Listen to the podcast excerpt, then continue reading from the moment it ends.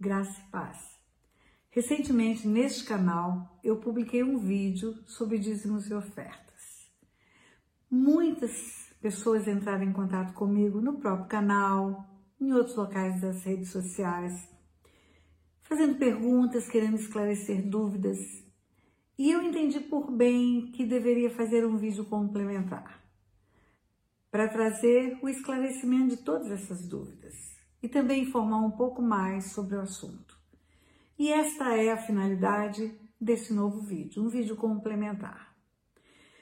Quando ministrei ali naquele vídeo anterior, eu disse que existem ofertas que são pela culpa e ofertas que são pelo pecado. No Velho Testamento, e existem diferentes tipos de ofertas. E falei especificamente sobre oferta de remissão. Eu dei o nome de oferta de remissão, uma oferta pela culpa para fazer cessar o mal.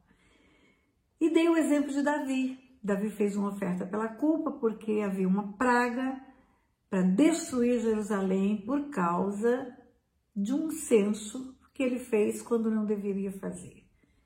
Fez por conta própria, por vaidade, por orgulho, e Deus puniu. E ele escolheu a punição, e a punição foi uma praga morte por três dias, até que ele faz uma oferta e aí faz cessar a praga. E eu quero dar outro exemplo bíblico hoje para você entender. Quando Saul começou a fazer tudo errado diante de Deus, os filisteus venceram o povo de Israel.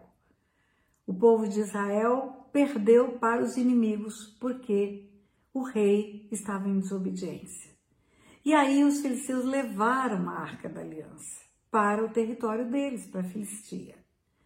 E está em 1 Samuel capítulo 5 que a Arca da Aliança foi levada e colocada no templo de Dagon, na casa de Dagon.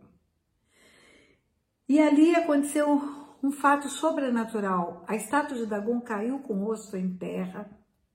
No dia seguinte, a estátua de Dagon caiu com as mãos quebradas, a cabeça quebrada.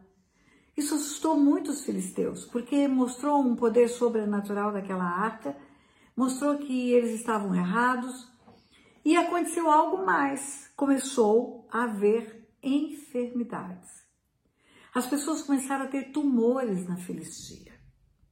Aqui está escrito, versículo 9 de 1 Samuel capítulo 5, que depois de ter levado a arca, a mão do Senhor foi contra aquela cidade feriu os homens daquela cidade, desde o pequeno até o grande, e lhe nasceram tumores, apareciam tumores nas pessoas. Todos, todos tinham tumores. E em decorrência disso, chegaram à conclusão que eles tinham que devolver a arca. Devolver a arca. No capítulo 6, está escrito que chamaram os sacerdotes e os adivinhadores. Que faremos para devolver a arca? Os sacerdotes deles Responderam, versículo 3 do capítulo 6 de 1 Samuel: Quando enviares a arca de Deus, não a, enviai, não a envieis vazia, porém enviá-la-eis a seu Deus como oferta pela culpa. Então sereis curados, sereis curados. Vocês vão enviar a arca e vocês vão enviar junto com a arca uma oferta pela culpa. Uma oferta que vai ter o condão de fazer a mão de Deus ser favorável a vocês. E assim foi. Você continua a ler a história. Eles enviaram tumores e ratos, fizeram objetos de ouro, fizeram figuras de ouro em, de, de animais e de tumores em peças de ouro e enviaram de volta à arca. E quando fizeram isso, cessou a enfermidade cessou a praga. Quando eu falei de oferta de remissão, eu falei que pela prática, conforme está na carta aos Hebreus, no capítulo 5, versículos 12, 13, pela prática, nós desenvolvemos as nossas faculdades espirituais para discernir bem e mal, discernir luz e trevas. Pela prática, nós temos visto ao longo de 40 anos trabalhando com libertação, que pessoas que investiram seus recursos nas trevas, no tempo da ignorância, pessoas que investiram em oferendas para demônios, pessoas que investiram em prostituição, em drogas, pessoas que investiram seus recursos em jogos de azar, em tudo aquilo que é demoníaco e que Deus não aprova, e recebendo de Deus, porque tudo que recebemos vem do Senhor, recebendo de Deus benefícios na sua vida financeira, colocaram recursos nas trevas. Que essas pessoas precisam, quando entendem isso, fazer uma oferta de remissão, uma oferta que tenha a finalidade de fazer cessar as perdas, fazer cessar os prejuízos que tem, fazer cessar as dificuldades financeiras que tem encontrado, negócios que ficam travados, processos na justiça que não andam, falências. Quando fazem uma oferta de remissão, pela prática, nós temos visto os céus se abrirem. É uma oferta específica. É uma oferta que não é uma oferta comum, que não pode ser colocada no gasofilácio e se perder no meio das ofertas ou se misturar, não se perder, mas se misturar com outras ofertas, com ofertas alçadas. Por que, que ela tem que ser a parte? Ela tem que ser entregue na mão dos sacerdotes. Porque precisa orar do jeito certo para desligar essa pessoa do império das trevas. A palavra de Deus nos ensina que tudo que ligarmos na terra liga-se no céu. E tudo que desligarmos na terra desliga-se no céu. Então, para desligar a conexão, a, a vida, da vida financeira da pessoa com as trevas, é preciso que alguém que tenha entendimento desse assunto, que compreenda, que se convença disso, faça uma oração, recebendo essa oferta de remissão, desligando espiritualmente a conexão à vida dos recursos financeiros dessa pessoa com o império das trevas. E muitas perguntas vieram. Meu pastor não entende, para quem que eu dou? Meu líder não entende, para quem que eu oferto? Você tem que ofertar para alguém que vai acreditar e vai entender. Caso contrário, vai ser uma oferta comum, vai ser uma oferta que vai gerar resultados. Porque a oferta é uma semente, nós pregamos isso mas não vai fazer a desconexão da vida financeira com o império das trevas. Deixa eu compartilhar com você quando que eu comecei a entender isso. Alguns anos atrás eu comecei a ter câimbras na batata da perna. Dormindo, acordava com câimbras, perda de potássio, perda de sódio. E um dia eu li que água de coco tem potássio, tem sódio, e que o consumo habitual da água de coco elimina câimbras. E eu passei a consumir água de coco. E realmente nunca mais eu tive câimbras. Vamos lá. Quando você olha para mim tomando água de coco, você vai ver a água entrar apenas nos meus lábios. Você vai entrar, vai ver a água entrar pela minha boca. Por que, que resolve uma câimbra na batata da perna? Por que, que resolve algo lá na batata da perna?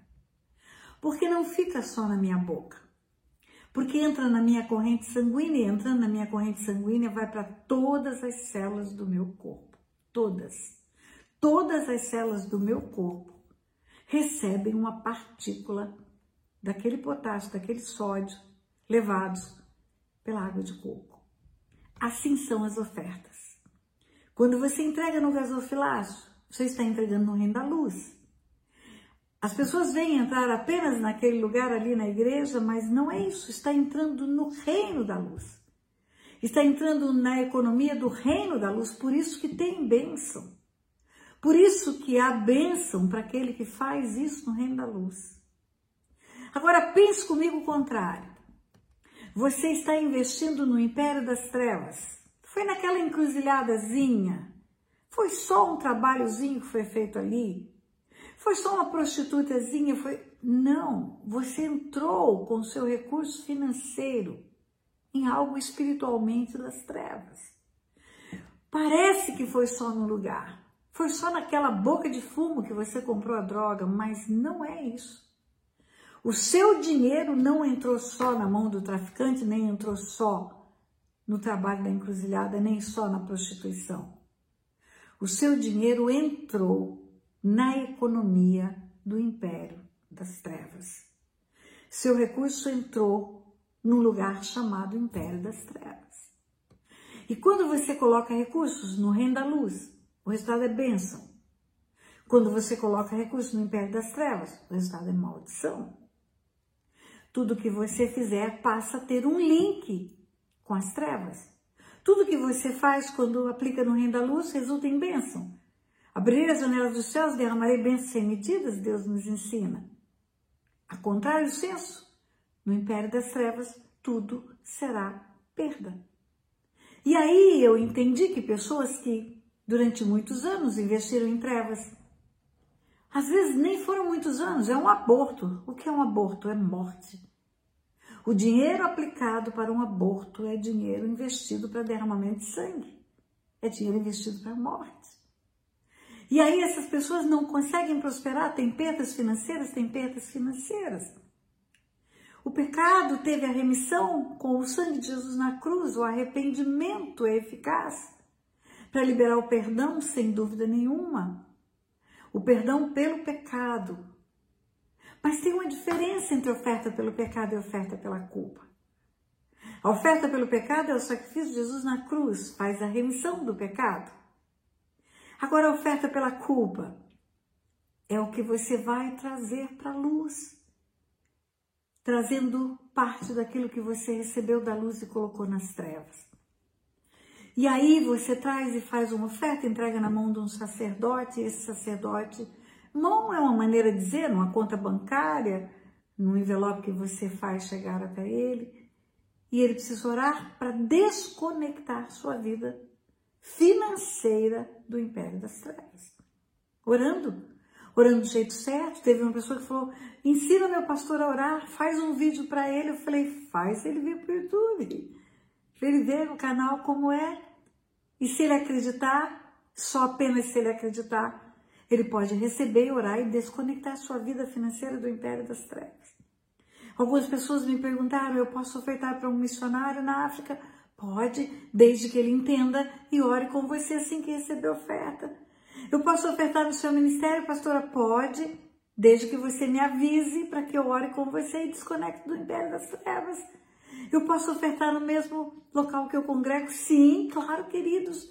Lá e o teu pastor vai orar e vai fazer a desconexão de sua vida financeira do império das trevas. É diferente orar e dizer, Senhor, abençoa as ofertas, Senhor, multiplica na vida do teu filho, ele está semeando, e orar, Senhor, essa oferta tem o condão, o poder de ser como um antídoto para tirar toda a influência das trevas na vida financeira do teu filho, da tua filha. E eu desligo a vida dela do império das trevas e ligo o reino da tua luz porque agora ela compreende que fez o que era errado diante do Senhor. Não apenas se arrepende da feitiçaria, não apenas se arrepende da posição, mas se arrepende de haver investido recursos que o Senhor fez chegar às mãos dela, investido no império das trevas. Além disso, algumas dúvidas se dizem, minha oferta é do Novo Testamento, se é só do Velho Testamento, queridos. Jesus falou de dízimos. Em Mateus 23, 23, Jesus fala para os fariseus: Olha, vocês dão os dízimos, mas vocês negligenciam os principais princípios da lei, os fundamentos da lei. Vocês têm que fazer as duas coisas.